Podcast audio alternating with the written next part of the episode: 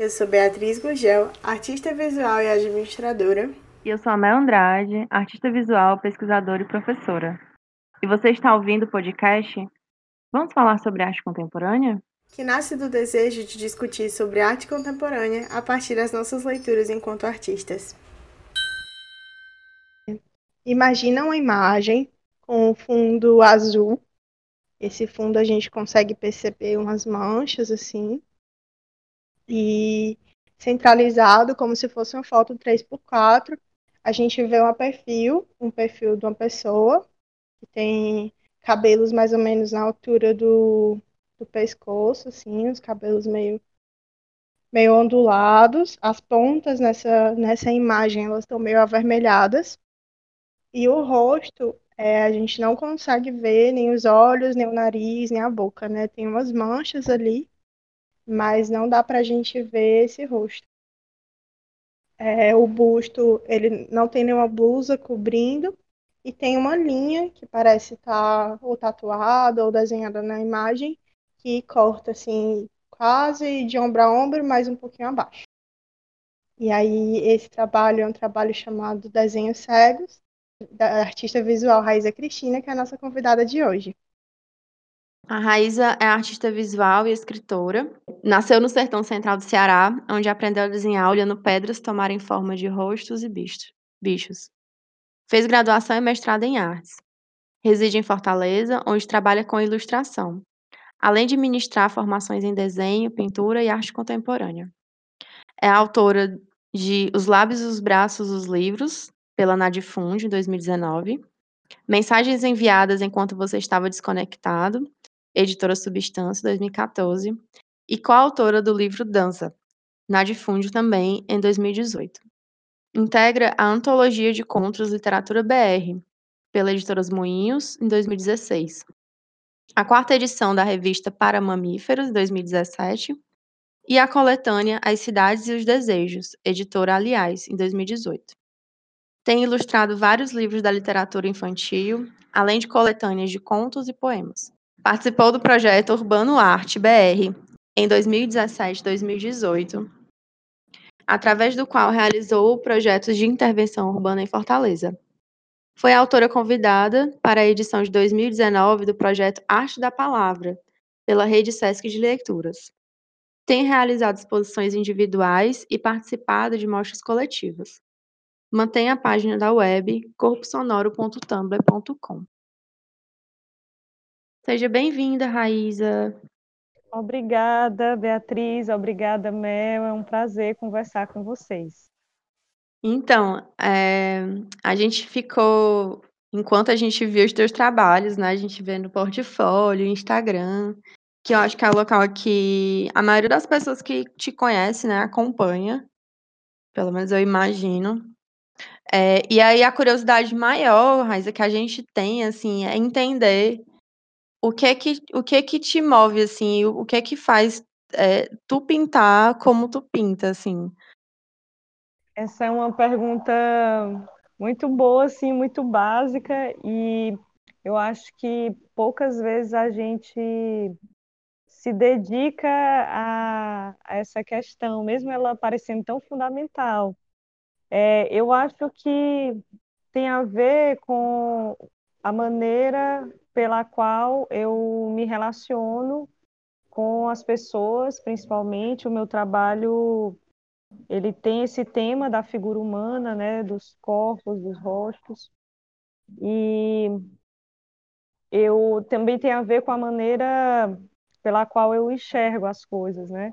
Eu é, passei a usar óculos com 6, 7 anos e eu era míope e meu grau assim foi aumentando por anos é, até até os 9 graus ficou mais ou menos estacionado aí.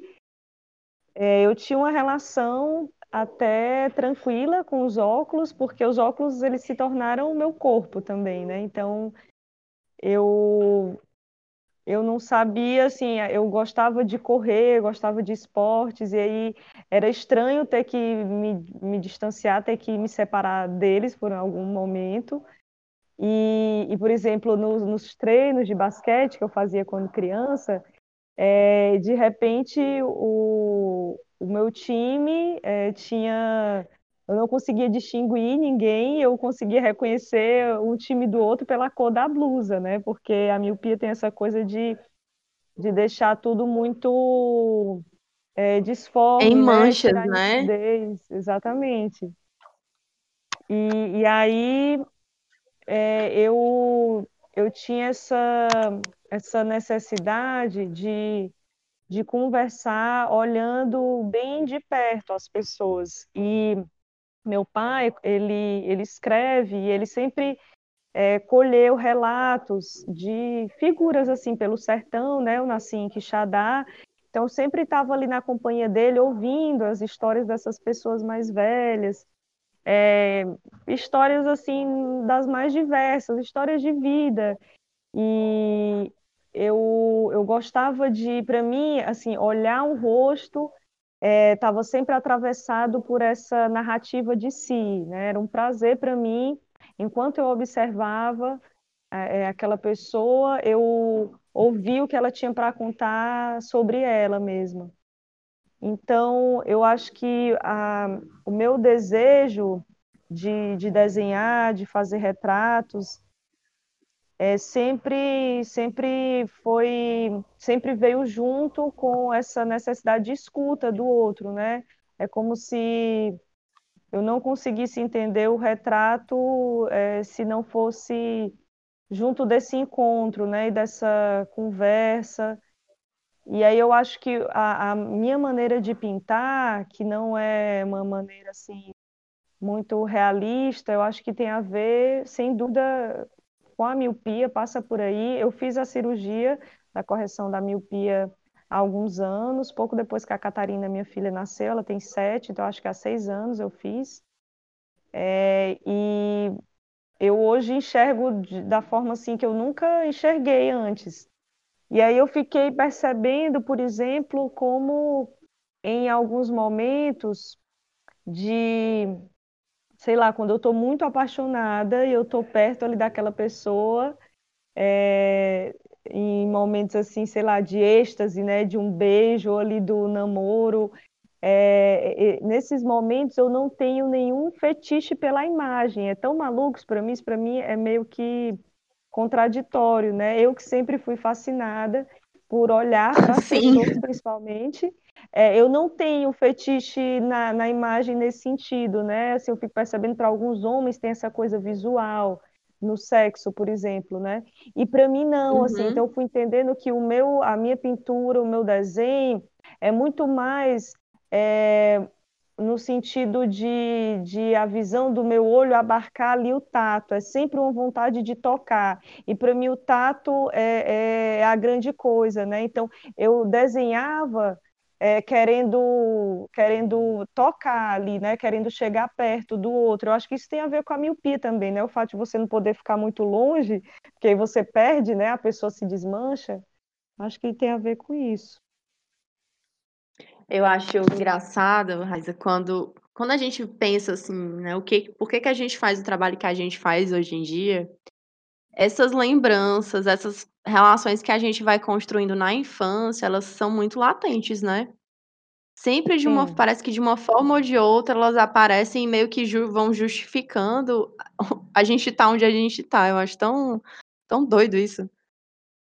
É, eu acho que a gente também, Mel, é, a partir de, de perguntas, assim, a gente vai é, fazendo relações assim, né, de momentos que a gente viveu e, e essa narrativa que a gente constrói é buscando um sentido, porque na verdade tudo é muito caótico e está ali fragmentado, né? A gente tem, a gente faz isso para a gente meio que, como você fala, justificar quem a gente é, né? Sim, demais. Eu lembrei da conversa que eu estava tendo com a Mel, né? Porque antes da gente sentar aqui, a gente estava olhando os teus trabalhos e pensando, né, o que, que a gente poderia te perguntar, quais eram as nossas dúvidas, o que, que a gente via de recorrente. E aí uma das coisas que a gente percebeu, né, que sempre surgiam, sempre tinham pessoas e sempre tinham símbolozinhos, assim, é, aviões, taças de vinho, é uma cadeira, um, um, um tigre. E aí a gente ficava, ficou olhando essas figuras e fazendo até uma relação com o sonho, né? A Mel comentou dessa coisa de. A Mel percebeu de fato nessa coisa de como as imagens não estavam nítidas e não sei o quê. E aí a gente estava pensando sobre isso. E aí essas imagenzinhas, né? Essas figurazinhas que você que você coloca nessas imagens, nessas, nesses, nesses teus desenhos, elas elas são uma parte de como, como contar a narrativa daquele retrato? Como é? Eu acho, Beatriz, que é, o meu desenho sempre parte da observação.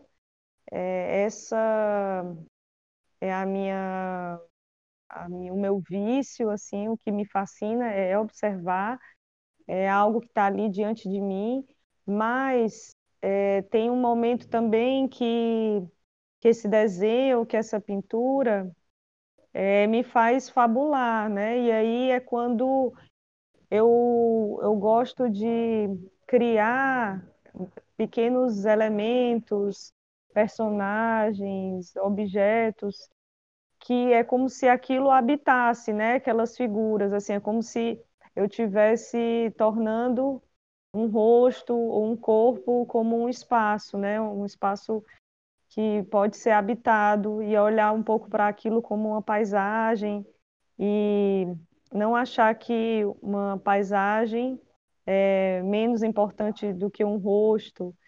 E, e também uma maneira de, de brincar com essa categoria do retrato, né? que é uma categoria que eu já tive tantos problemas com ela, porque há, há um peso assim em cima do, da noção de retrato.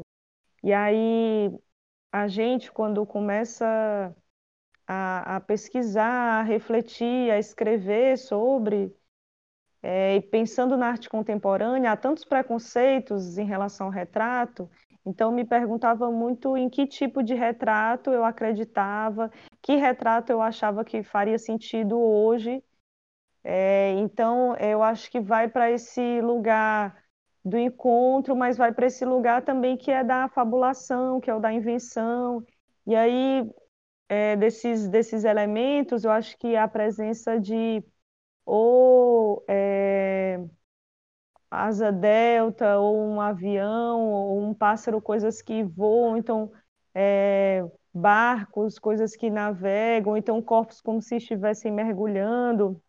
Eu acho que é, os corpos vão falar, sei lá, de, de sensações, de, de uma vontade de mergulhar, tem a ver com sempre com relações afetivas e com vontade de deslocamento também. Há, há anos, assim, eu tenho relações que são bem importantes para mim, assim, no campo do amor, da paixão, é, com pessoas que não moram onde eu moro, na mesma cidade.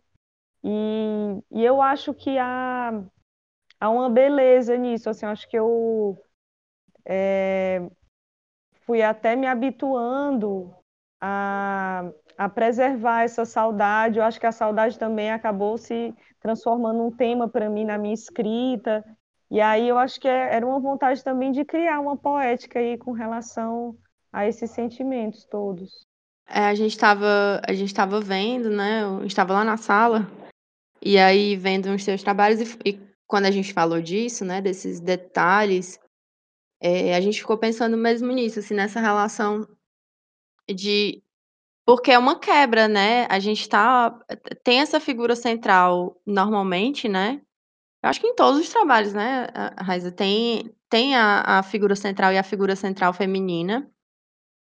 É, e eu fiquei me perguntando assim o quanto de, de autorretrato é né, porque tem e e na verdade de uns tempos pra cá, assim, eu venho percebendo que isso tem ficado mais mais recorrente, né, assim, de de tu pintar figuras que se parecem muito contigo, assim, fisicamente, né, eh, tanto em corpo quanto em rosto. Eh, e aí tem esse elemento da linha, né, que ele tá ficando sempre mais presente, assim.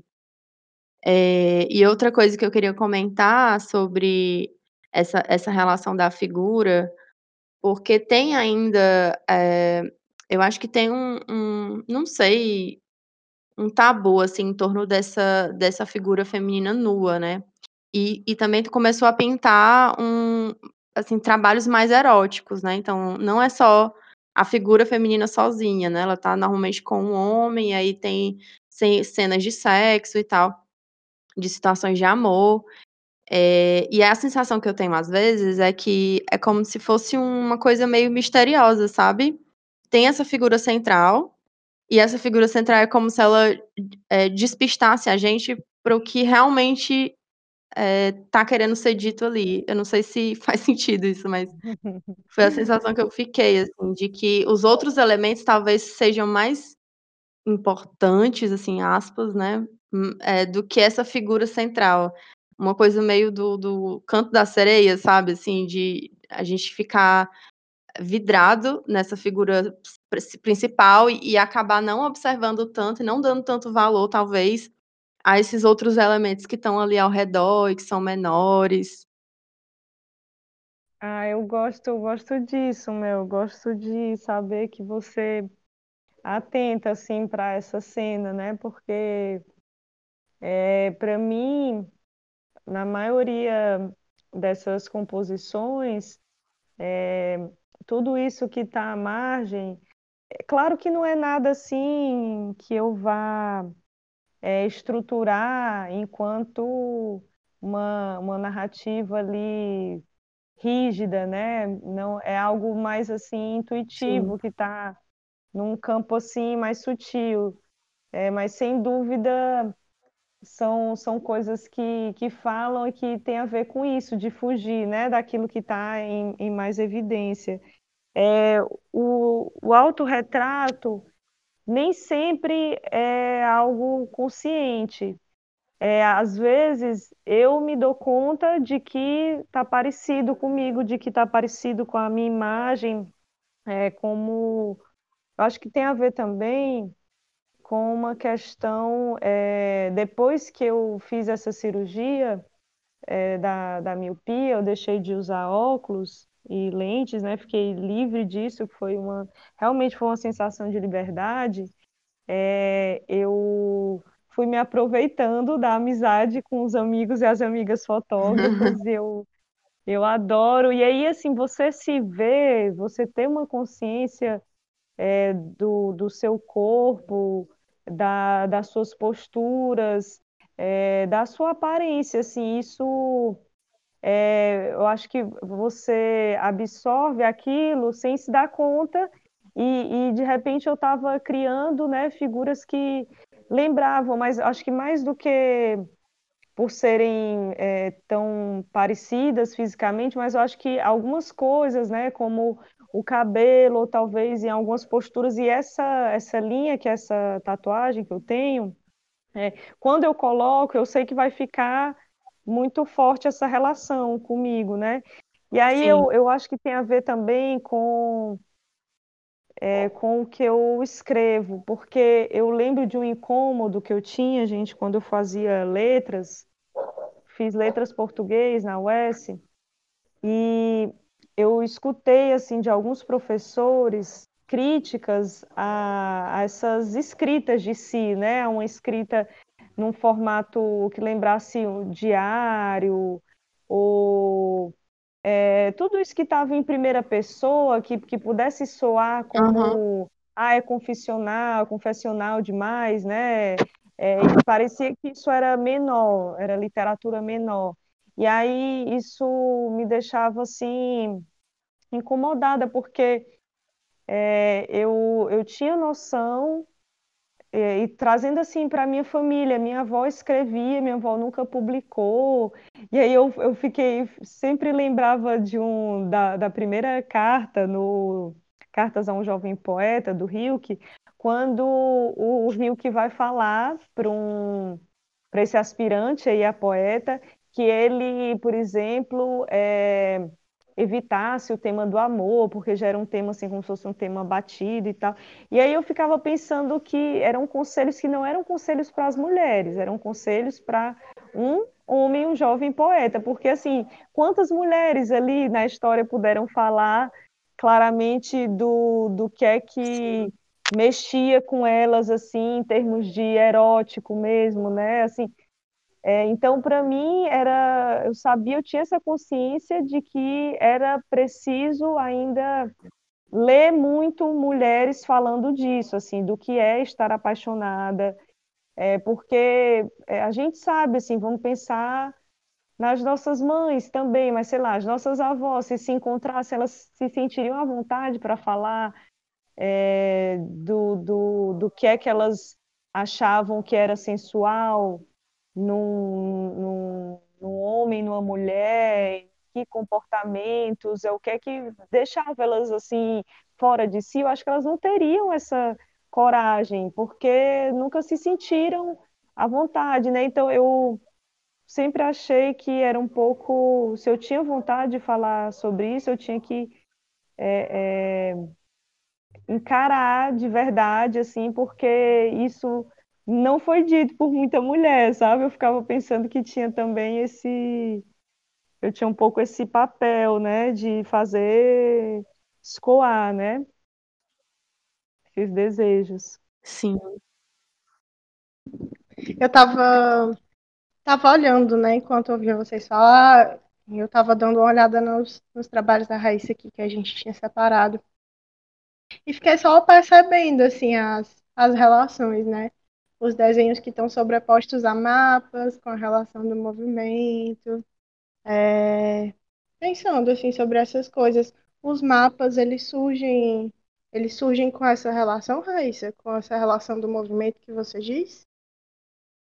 Beatriz, eu acho que os mapas, é, eles eles estão comigo, assim, nos, no, no, meu ambiente de casa, desde sempre. É, meu, meu pai gostava de emoldurar assim, o mapa do Ceará, o mapa do Brasil, o mapa mundi, então sempre olhei bastante para eles e ah, sempre adorei Atlas, essas enciclopédias, né, com eu sempre adorei geografia, eu acho que era a melhor matéria da escola, porque era muito. É, eu acho que ela congregava ali todos os saberes e era muito prática, era a vida. Para mim, a vida era aquilo, era a geografia. E aí, quando eu viajava, eu percebia a, as diferenças ali do solo, é, as vegetações, tudo aquilo para mim fazia tanto sentido, era tão físico, né? Era tão claro. E eu, eu me apaixonava também pelas nomenclaturas. E, e aí os mapas, é, mesmo eles tratando assim esses, esses mapas é, tradicionais, tratando ali de espaços que realmente existem, é, eu sempre achei que o mapa me fazia é, inventar coisas, porque é, eu ficava olhando é, nomes de lugares assim que eu, eu nunca tinha ouvido falar, e aí eu gostava de tentar imaginar é, os costumes daquela gente, como é que era a língua daquela gente. E eu sempre encontrava, sempre tinha, olhando para o mapa mundi, assim, sempre tinha algum ponto ali que para mim ainda era desconhecido, né? Então, é, tinha a ver, o, o mapa sempre ativou para mim é, essa noção de que é, muita coisa eu ainda não sei, né? Há, há muito, há, há, muitos lugares ainda para por descobrir. E eu gostava de saber como eu era pequena, né? E eu que vinha de uma cidade interior, que todo mundo conhecia todo mundo, essa sensação de chegar na cidade grande era um pouco, né, em Fortaleza, por exemplo, era um pouco a sensação de olhar o mapa mundi, de saber que que eu, que eu sou muito pequena ainda e que tem muita gente perto de mim, que tem muita gente ao meu redor. Eu gostava disso. E aí é, eu comecei a incorporar o, os mapas no, nos meus desenhos com uma vontade assim de, de povoar esses mapas ou de criar é, uma, uma história às vezes que, que fosse mais do do ponto de vista do corpo, da mulher e do desejo, né? Esses temas assim das memórias do corpo, tudo isso sempre me instigou. E aí eu acho que foi, foi muito intuitivo, sabe? A gente vai fazendo essas conexões assim enquanto enquanto falo, vou refletindo, mas isso assim é, foi surgindo, eu comecei a olhar para os mapas e pensar, não, eu posso desenhar sobre eles. E, e aí, quando vi, já estava criando séries, aí olhava para tudo aquilo junto ali, espalhado na minha mesa, na minha cama, ia fazendo recortes, ah, isso daqui está interessante, isso daqui vai para um caminho, isso aqui vai para outro. Então, o mapa também é um, é um jeito, assim, de, de pesquisar, sabe? Eu acho que mas eu acho que fala, fala dessa vontade de, de contar uma, uma história a partir do, do corpo e das memórias é, eróticas da mulher. Sim. Eu, eu, tô, eu fico vendo. Tava vendo aqui teu Instagram, e tem uma coisa muito interessante, porque é, Tu, tu usa, né, assim, o Instagram como um portfólio, né? E, Sim. mas ao mesmo tempo que tu coloca trabalhos teus e fotografias tuas e, né, e faz esses recortes e vai, vai criando esses ambientes para centralizar as imagens, é, tem sempre poemas de outras pessoas, né, de outros autores. E aí é engraçado porque é, no teu, já no teu Tumblr, no, né? Tu já, tem, já traz textos teus. E eu fiquei curiosa para entender, assim, é, por, o, o que é essa diferenciação, assim, por que que tu faz essa diferenciação? É, é, é só uma curiosidade mesmo, né? Então, assim... Uhum. Eu só achei engraçado, assim, curioso de, de perceber, assim, que porque tu tem uma relação muito forte, né, assim, com a escrita. É, e aí e aí no no espaço que é mais, não sei, que as pessoas veem mais, né, que é mais acessível o jogo de uma forma, assim, ou de outra, é o o texto que aparece não é o teu não é não costuma ser o teu texto, né. Tem, tem texto meu também, mas eu acho Tem, assim, amiga? Ai. Tem, mas é, é menos. Eu acho que é, é bem misturado. E, e, ultimamente eu acho que eu gosto de publicar, quando vou publicar poemas, eu acho que eu prefiro poemas menores. E aí nem sempre uhum. os que eu uhum. fiz, né, estão num tamanho assim que eu acho que é Sim. legal de ler assim na rede social.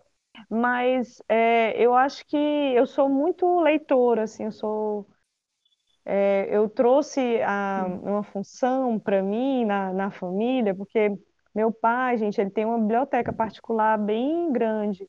E, e aí eu devo muito essa, essa herança, assim, desse envolvimento com a literatura, tem muito a ver com ele. Mas o papai sempre foi um, um grande leitor de romances e contos e biografias. Ele ama contos, eu, eu cresci lendo coletâneas de contos e lendo os romances clássicos da literatura universal, mas é, a nossa biblioteca sempre foi carente de poesia. E aí eu, quando me dei conta disso e quando fui gostando, fui conhecendo algumas poetas, eu então é, falei, ah, pai, então eu vou, vou ser responsável por montar aqui a nossa parte, nossa sessão de, de poesia. E, e aí eu estou sempre comprando, consumindo, assim, lendo, e de uns tempos para cá, eu até estou achando aqui que foi, eu publiquei isso, é, tornei esse arquivo público mesmo, no Drive, ano passado, no começo dessa pandemia. Estou lembrando aqui que eu estava é, em Fortaleza quando a coisa começou a ficar assustadora e aí a gente, eu os meus irmãos, com a minha filha e a minha sobrinha, a gente resolveu vir para o interior. Eu estou aqui no interior de novo agora, em Senador Pompeu, Sertão Central, perto de Quixeramobim. E aí eu trouxe, eu já estava fazendo uma espécie de é, de uma seleção bem pessoal de poemas de amor eu estava colocando no Drive para organizar uma coisa para mim, para eu ter acesso quando quisesse, mandar para um crush ou Sim. compartilhar com as amigas. e aí é, eu eu pensei, não, eu vou fazer isso, eu vou ficar, é, sei lá quanto tempo assim, isolada. Eu vou então levar aqui os livros que eu ainda não fiz esse recorte para lá e vou tornar isso público, vou colocar no, nas redes e sei lá, porque no momento desse eu acho que pode ser algo que interessa a mais pessoas, né? E aí eu fiz isso, e aí eu já, assim, a minha, a minha relação com o Instagram é bem essa de um portfólio. Eu nunca consegui fazer um Instagram, um perfil pessoal, um perfil profissional. É, uhum. Eu acho que está tudo muito integrado e e realmente é pelo meu Instagram hoje, assim, é, é o local por onde eu mais recebo propostas de trabalho. É, para mim é bem importante, assim, manter e manter é, é, com frequência atualizado, né? E aí eu acho que o que eu leio é, sempre tem, tem muito a ver comigo, é, é, a minha pesquisa, né? Eu acho que pesquisa e produção é, tá tudo junto. E aí o Tumblr, é, o meu Tumblr eu, eu tenho há, há um tempo, eu não sei dizer há quantos anos, mas aí o Tumblr eu deixo mais para eu posso fazer poemas assim curtos, ou posso fazer alguns textos em prosa, é, mas são sempre textos e desenhos meus, assim, quando eu é, preciso mandar assim algo como um portfólio, eu costumo mandar esse Tumblr também porque uhum. eu acho que tem esses textos diferentes, porque eu acho que nas redes, assim, não cabe, às vezes, um texto grande, eu acho que ninguém tem tempo nem saco para, sabe? Eu acho que tem isso do formato. Uhum. Raíssa, você citou algo que você gosta de ler poemas e tal. É, quais são, assim, as escritoras e escritores que você costuma ler? Ai, é, eu, deixa eu ver aqui que, que... Quem é que tu tá lendo agora? Assim. É, é, porque assim, é muita gente, né? Muita gente. Eu sou, as minhas leituras são um tanto desorganizadas, assim, eu nunca tive aquela. Tem gente que tem um método, assim, uma disciplina de é, só começa um livro quando termina outro. E eu não, eu gosto de, é, de sempre ler algo mais assim num tom é, de teoria um ensaio e ao mesmo tempo ler algo de poesia ou ler ficção, sabe? Eu gosto de porque para mim são é como se eu tivesse nadando assim em águas diferentes. E aí se eu me canso um pouco de um, é mais dinâmico, é mais uhum. divertido para mim, né? Eu, sim, sim. eu exatamente agora eu tô lendo o Conversações do, do Deleuze, às vezes o, o Gattari aparece, assim, são, é uma compilação de, de entrevistas do Deleuze, e aí eles vão falar de... É legal porque o Mil Platôs, por exemplo, eu sempre li, assim, fragmentado, acho que eu nunca li ele inteiro, e eu vou e volto, às vezes tem um tópico que eu é, que está me interessando naquele momento por algum alguma coisa específica, e eu vou lá, eu sempre estou consultando, mas eu conversações é legal porque é, ele, o Deleuze vai passear é, pela obra dele, aí ele vai falando, no momento ele ele vai comentar o imagem-tempo, imagem-movimento, e aí ele traz né, aquelas questões do cinema, é, como ele pensa uhum. o cinema, e aí, no momento, ele vai falar de como que ele, o Guattari, é, é, organizaram o Mil Platôs. E aí de poesia eu tenho lido, eu tô com a, uns três volumes da poesia da Maria Teresa Horta, poeta portuguesa. É, agora eu esqueci qual é a, a editora, mas eles estão lançando aqui no Brasil é, a obra completa dela e estão lançando assim cada volume por década, né? Então saiu a década de 60, década de 70 a década de 80. E aí parece que vai sair até 2000. E aí eu tô com esses três e, e aí eu leio e releio, assim, mas tem sido a minha companhia. Tem um autor, gente, que é para falar assim de romance é, contemporâneo que eu fiquei bem apaixonada, que é o chileno Alejandro Zambra. Hoje ele vive no México. Ele tem uns, uns romances é, curtinhos.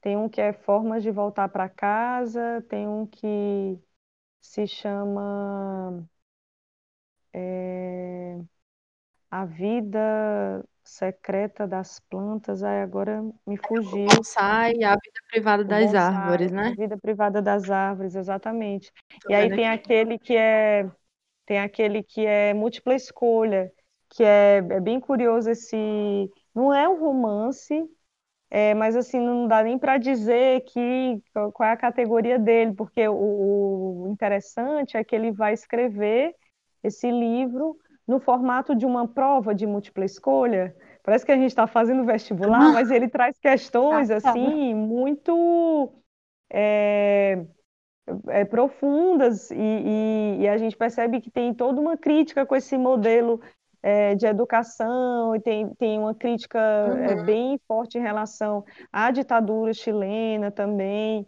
E ele é maravilhoso, ele tem um tom assim melancólico e os personagens é, vivem sempre uma solidão terrível, mas é, eu acho, eu acho muito bonito é, o- o- os afetos, todos os afetos que ele move assim na escrita dele.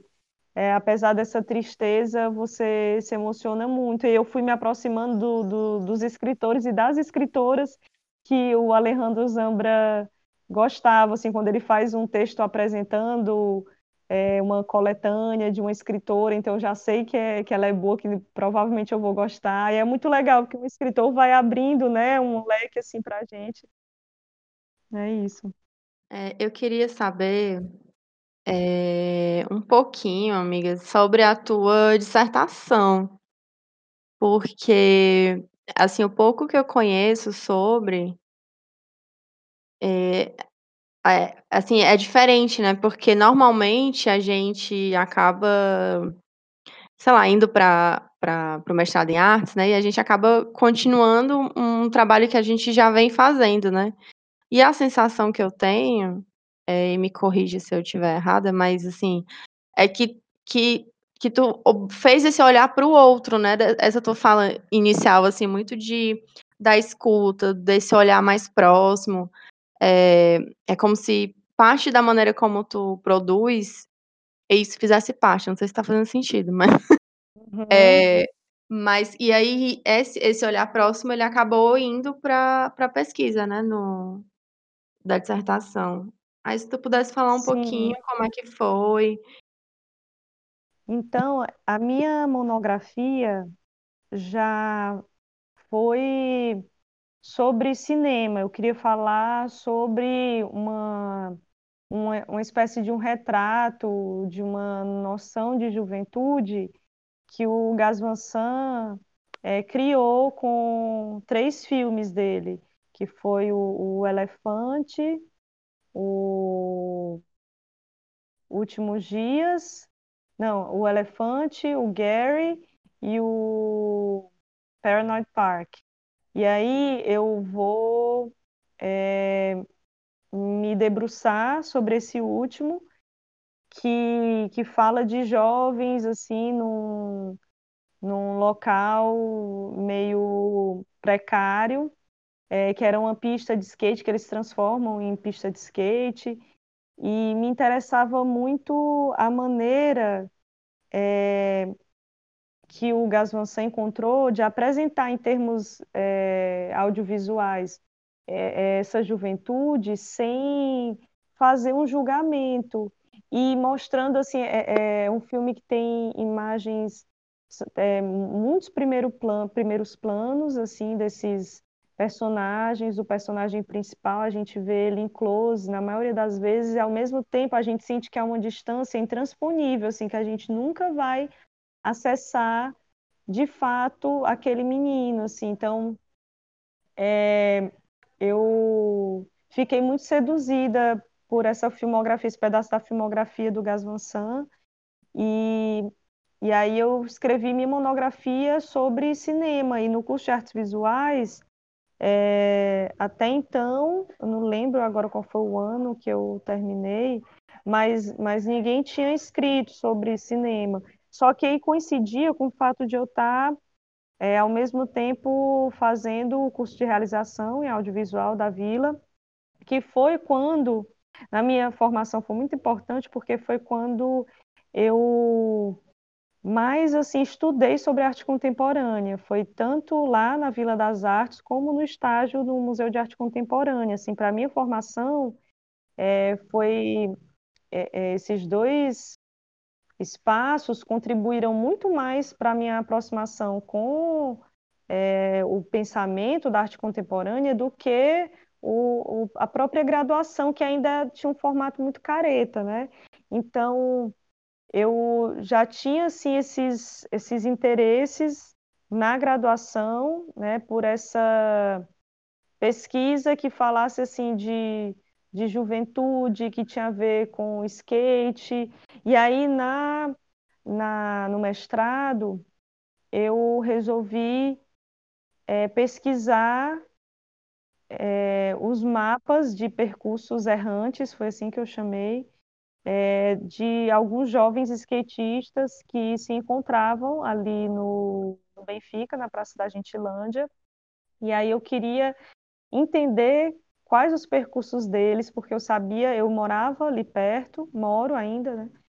E, e eu ficava curiosa, assim, é, eles iam de lugares tão distantes, de, de bairros, assim, os mais diversos, e eu queria entender por que, que ali era um ponto de encontro e como é que eles faziam para vir de skate é, e se eles esses percursos se eles faziam juntos. Eu queria mais do que qualquer outra coisa ouvir, né, essas histórias e me aproximar deles. Então eu aproveitei aí a, a história da cartografia como método, né, que aí a gente podia inventar qualquer coisa, a gente criava, né, o nosso jeito de de pesquisar, de elaborar um sistema muito pessoal. E aí eu fui desenhando, fui criando assim uma sistemática de encontros com eles. E aí a gente, eles desenhavam esses mapas subjetivos assim de da, de múltiplas fortalezas, né? Porque cada um me apresentava uma fortaleza diferente. E aí sobre esses mapas eu fazia o desenho deles. E aí nesse momento do desenho é, eu acho que a gente se aproximava muito, assim, muitos eram bem tímidos, então era legal quando eles começavam a desenhar o mapa, porque aí é, eles estavam ali em ação e eles iam lembrando de histórias ali, ou de, de mil coisas que eles tinham vivido, uma queda, um assalto, quando encontrou com a paquera, é, ou quando a mãe é, soube que ele estava num lugar que ele não deveria, enfim. E aí eles iam contando aquilo, a gente ia se aproximando, e aí quando eu ia fazer o retrato, não ficava aquela coisa tão invasiva. Então eu chamei esse apanhado de mapas que a gente fez, de mapas retratos, e, e, a minha pesquisa foi isso, assim, foi falar desses encontros e dessa, é, desse conjunto de, de mapas que eu criei com eles, né? Então foi um, um desenho é, uma espécie de, de, um desenho coletivo e, e a conversa era o que era, era o motor, né? Era o motor da, dessa criação. E aí eu, eu me interessava por esse conceito também da errância, porque por aí era o conceito da Paula Berenstein, já que por aí eu podia falar de uma noção de cidade também, e também trouxe muito é... Ai, agora me fugiu aqui o nome do, do teórico, já eu lembro, um português que vai falar que ele é da dança, e aí ele vai falar, ele traz dois conceitos, Mel, se tu tiver aí no computador, dá uma olhada, que ele vai falar de coreopolítica e coreopolícia. É, coloca esses dois conceitos e o nome dele, que eu agora esqueci. Mas é, para mim era interessante falar é, É o Lepec? desse... Isso, o André Lepec, exatamente. É, porque o Lepec ele trazia essa reflexão, né, a partir ali da, do campo da dança, o corpo realizando movimentos que não foram programados assim pelo projeto urbanístico, por exemplo, né? Ele fala é, que os espaços, né, as, as praças, as, as rodovias, enfim, toda a cidade, ela é pensada para ser é, habitada é, de uma maneira, de maneiras específicas. E aí isso seria a coreopolícia.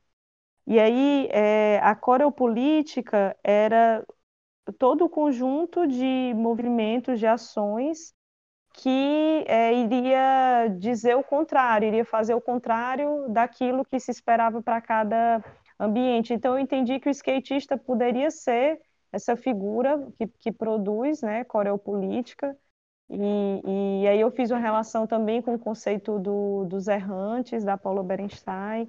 Quem me inspirou muito também, desde a monografia a falar dos skatistas, foi o Daniel Lins, é, o filósofo né, da, da gente aí de Fortaleza. E o Daniel tem alguns textos, uns artigos muito lindos, em que ele vai. É, ele traz o Deleuze para falar é, dos surfistas, para falar daqueles que é, procuram os esportes de escorrego e para falar da relação do corpo com essas sensações é, da velocidade. Então é muito bonito, assim, isso para mim era uma, uma camada poética que, que me inspirou a a me debruçar sobre os skatistas e querer. Eu nunca andei de skate, tá, gente? Aliás, alguns tentaram, alguns amigos aí que eu fiz tentaram me ensinar, mas nunca, nunca me arrisquei muito. Já era mãe, né? Queria estar bem firme e forte. Mas assim, eu ficava fascinada, eu ficava fascinada. Eu gosto de ficar assistindo e e é isso, eu queria estar perto deles, né, e desenhar com eles. Sim. É, é muito, é muito massa, porque a gente vê essa relação tua com. Tu fez várias ações, né, assim, de, dessa conversa e de conversar e fazendo o retrato da pessoa e de formas diversas, né? Eu lembro que tu fez uma, uma série, eu não lembro onde é que foi. Se foi no Porto, ou se foi em outro espaço, mas que as pessoas iam e aí faziam isso, né, da conversa, e aí tu dava essa troca do, re, do retrato. Teve aquela ação que tu fez também no muro da UFC, né, que as pessoas contavam de onde viam, e aí tu falava um pouco sobre isso. Teve uma que era que a galera contava histórias de amor, né? É, teve, essa foi no, no Porto Iracema, me convidaram para fazer uma ação e aí eu já eu já vinha percebendo é, estava ficando cada vez mais claro para mim é, como o meu desenho tinha a ver com essa escuta. E aí eu já tinha feito essa essa ação no muro da UFC é, em que eu chamei alunos, é, estudantes que foram para Fortaleza estudar na UFC, mas que vinham de outros lugares. E aí eu queria que eles é, me trouxessem algumas palavras para compor o muro que tivesse a ver com um sentimento de saudade. E aí eu fiz o, o retrato deles, porque era um muro bem extenso, e aí realmente eu precisava que pessoas participassem e me ajudassem nesse sentido de preencher aquele lugar, que não era um lugar meu, né, um lugar público. E aí depois eu fiz na, na Unifor é, uma, uma instalação numa, numa sala. É, eu fui, eu fui é, colocando na parede é, vários retratos de, de pessoas que me contavam histórias de despedida. Eu fiquei assim, eu, eu marquei é, algumas horas assim ao longo de meses que eu ficava indo para a Unifor, para em diferentes pontos ali do campus da Unifor, que é enorme. E, e aí eu ouvi assim funcionários, é, estudantes, pessoas que estavam de passagem, pessoas que iam lá para participar porque tinham visto assim a divulgação. E aí é, eu ouvi assim, eram sempre histórias muito íntimas, assim, muitas tinham a ver com, com a perda de alguém da família ou, alguém muito próximo, assim, né, a morte de alguém mas muitas tinham a ver também com a despedida no sentido de, de quando você. Muitos eram assim de jovens que achavam que se despediram de um momento ali da adolescência e estavam em outro momento também da vida. E, e assim, eram histórias tão pessoais que é, eu acho que foi para mim um, um grande laboratório, assim, eu, eu fiquei com a impressão de que é, eu, eu saí mais larga, assim, disso, porque aquelas histórias começaram a fazer parte também, né, de mim e, e muitos aprendizados, né, eu acho que sempre tem essa, esse aspecto de, de terapia, né, o fato de você conversar, e ali, como eles sabiam que eles estavam sendo observados, é, o fato de eles é, se concentrarem numa, numa história particular é, fazia com que eles é, conseguissem é, não como é que eu posso dizer? Com que eles conseguissem se soltar e não ficarem presos àquilo, ah, não, a minha imagem está sendo agora representada, então como é que eu vou aparecer nesse retrato? Eles, eles se concentravam na história, e isso foi legal porque é, são retratos que eu acho que de alguma maneira eles trazem aquela, aquela perda, aquela despedida, ela aparece ali, não sei como, mas é, eu como eu estava impregnada daqueles sentimentos, né, e a pessoa também, é, isso para mim era interessante me perguntar onde é que essa despedida ou esse luto ou essa despedida que não aconteceu, essa essa dor, essa pequena dor, essa dor muito grande, é, onde é que isso vai aparecer enquanto desenho? E eu acho que aparece, né? Mas não sei dizer exatamente como.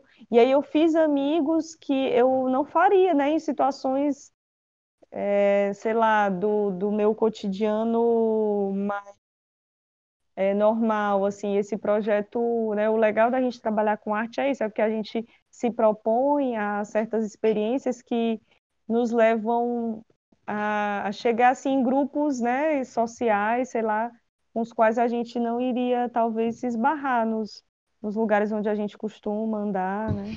Bom, então, das referências que a gente citou e que apareceram ao longo dessa conversa, acho que primeiro é o Instagram da própria Raíza, né, que a gente disse que é, que é uma espécie de portfólio, que foi de lá que a gente passou boa, boa parte do nosso tempo olhando e analisando e pensando sobre o que, que aqueles trabalhos queriam falar.